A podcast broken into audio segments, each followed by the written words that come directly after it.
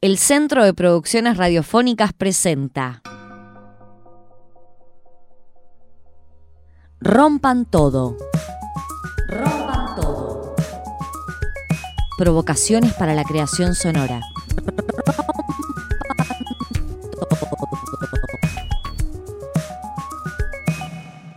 Rompan todo.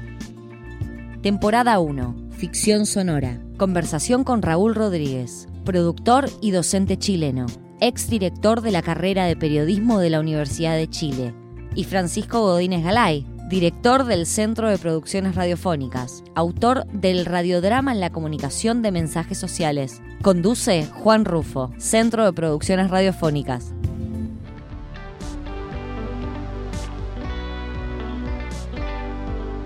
Estamos hablando de esta idea que después viene con, con una parte creativa, ¿no? Eh, que se va, a re- se va a vincular con la propia realidad, este, nuestra, la realidad concreta. Pero también dijiste algo que me pareció muy interesante y me gustaría destacarlo, que no solamente están esas dos instancias, sino que también hay algo del sentimiento. Y hay algo del sentimiento propio y hay algo de lo que uno siente. Porque, en primer lugar, vos dijiste que pensabas que la historia iba a ser la mejor historia que se escuchó en la vida. Eso es amor propio de la historia, eso es entusiasmarse. Y después también está la emoción de escuchar la historia de esta señora.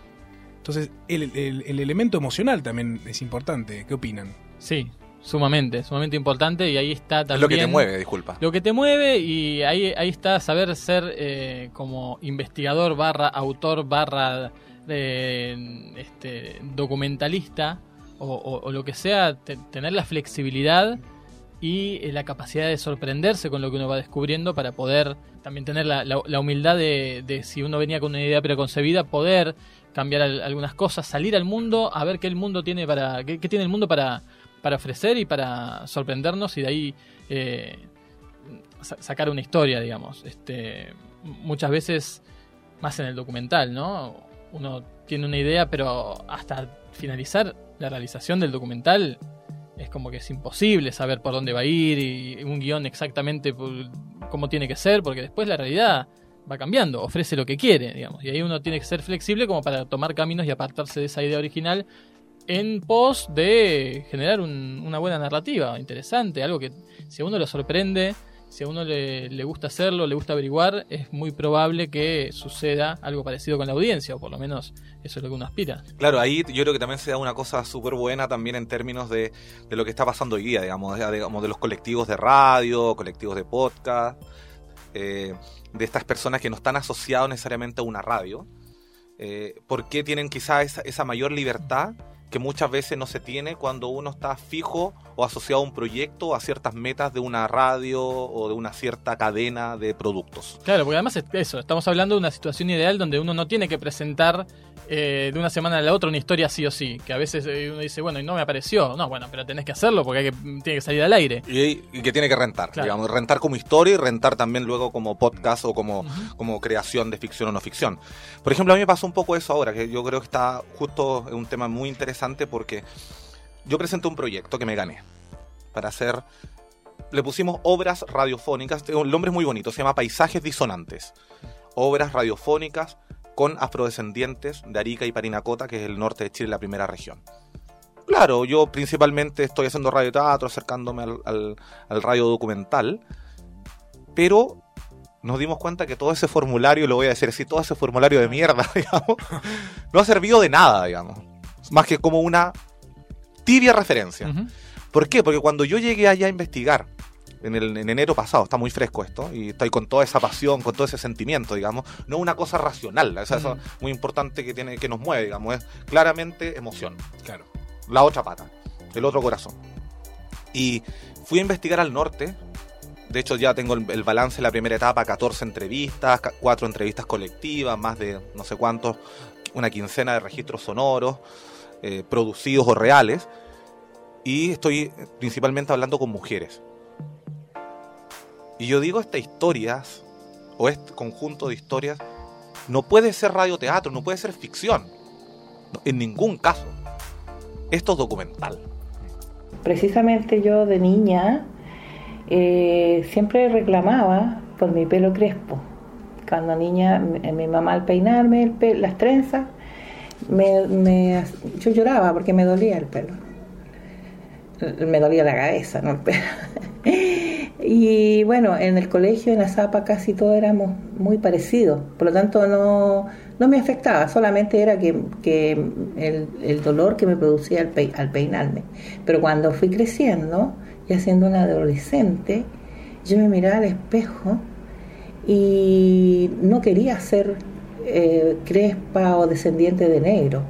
Mi madre era una mujer muy, muy negra y, y- y ella, bueno, por ser mi madre yo aceptaba, pero los demás, los tíos o gente que yo conocía, yo no me quería relacionar con ellos. Yo no quería ser negra.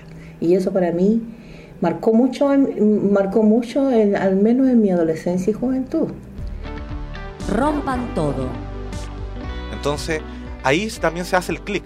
Y eso también tiene que ver un poco, no solamente con el conocimiento previo que uno tenga, que sin duda ayuda mucho, porque uno tampoco, como digo yo, va en pelota a entrevistar a alguien o a conversar con alguien.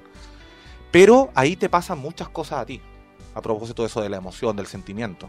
O sea, me pasaron cosas cuando esa mujer me decía de que su padre nunca le hablaba de que él era descendiente de esclavo y de la historia de su familia, o que ella se avergonzaba por tener el pelo crespo y desordenado, según la mirada de los occidentales o chilenos blancos, y ella se alisaba el pelo o se planchaba el pelo y dormía con el pelo alisado, lo más posible planchado, para que al otro día ella no se avergonzara por tener su pelo crespo o con rulos.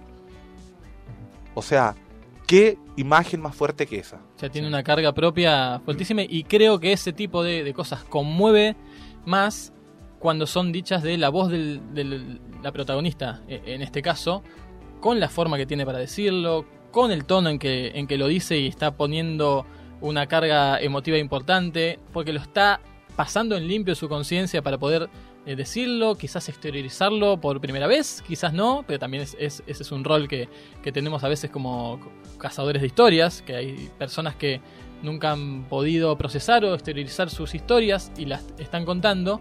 Y creo que ahí eh, la diferencia con, con la ficción y el documental es que tiene como un valor extra también, este, hasta, hasta metafísico, el hecho de que la voz que estás escuchando, que está contando esa historia, es la voz propia de, de quien la vivió en, en- carne viva, digamos. Eh, que no hay algo ahí que te separe con un personaje de ficción de una experiencia real. O que un narrador te separe de, narrador, aquello que tiene que decir el- la misma voz de ese personaje Claro, o de esa como una persona. identificación mayor. El que escucha está conversando con esa persona, aunque sea a distancia, aunque sea virtualmente, la está escuchando directamente y, digamos, el- el- eh, la fuerza que tiene el sonido de esa voz contando lo que nos habita a nuestros cuerpos eh, directamente, eh, creo que le da una pertinencia a esa, a esa doble, doble cuestión de razón y emoción que tiene la radio, que hace que en al- algunas historias eh, sea mm, uno elija contarlas con documental y no, y no con ficción. Me parece que, que ahí hay algo del sonido, de las voces, que nos comunica directamente con, con la experiencia y nos hace identificarnos directamente con, con los personajes, que por supuesto nos, nos conmueve también si es una ficción, pero creo que hay algo ahí del orden de lo eh, ontológico que, que nos hace vincularnos más directamente con la experiencia cuando lo escuchamos de la voz que sabemos que lo sufrió.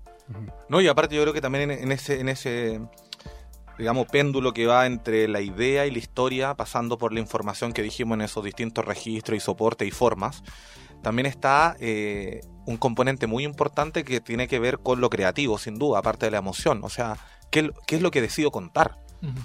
Claro. Eh, insisto, puede ser algo súper peculiar, humorístico, que puede ser súper entretenido y está bien, súper bien. Creo que esas historias locas, singulares, creo que nos hacen reír o emocionarnos, decir, oye, esta historia yo tengo que seguir este Claro, podcast, claro. sin duda. Pero también, en- en- a veces en mi caso, que yo he ido trabajando fuertemente como dos cosas. Estoy trabajando como memorias y mucho también como el tema eh, más político, digo yo, de los grupos más invisibilizados, migrantes, afrodescendientes, no sé, Pueblos mujeres originarios. pueblo originario, etcétera. Y ahí también hay una carga política muy importante, porque digo, yo estoy optando por esto. Yo estoy optando por darle voz a estas personas, sea a partir de un personaje de ficción, o sea a partir de, no sé, un narrador. Que es una forma de opinar como productor o como autor, es una forma de editorializar, hacer recorte, elegir contar esas historias.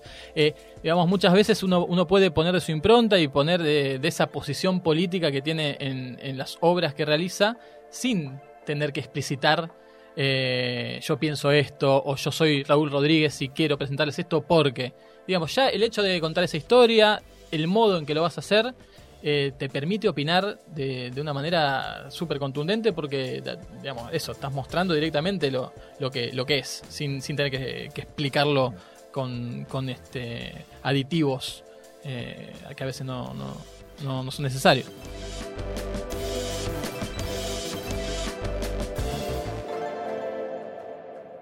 Centro de Producciones Radiofónicas. Encontranos en cpr.org.ar y en todas las plataformas de podcast.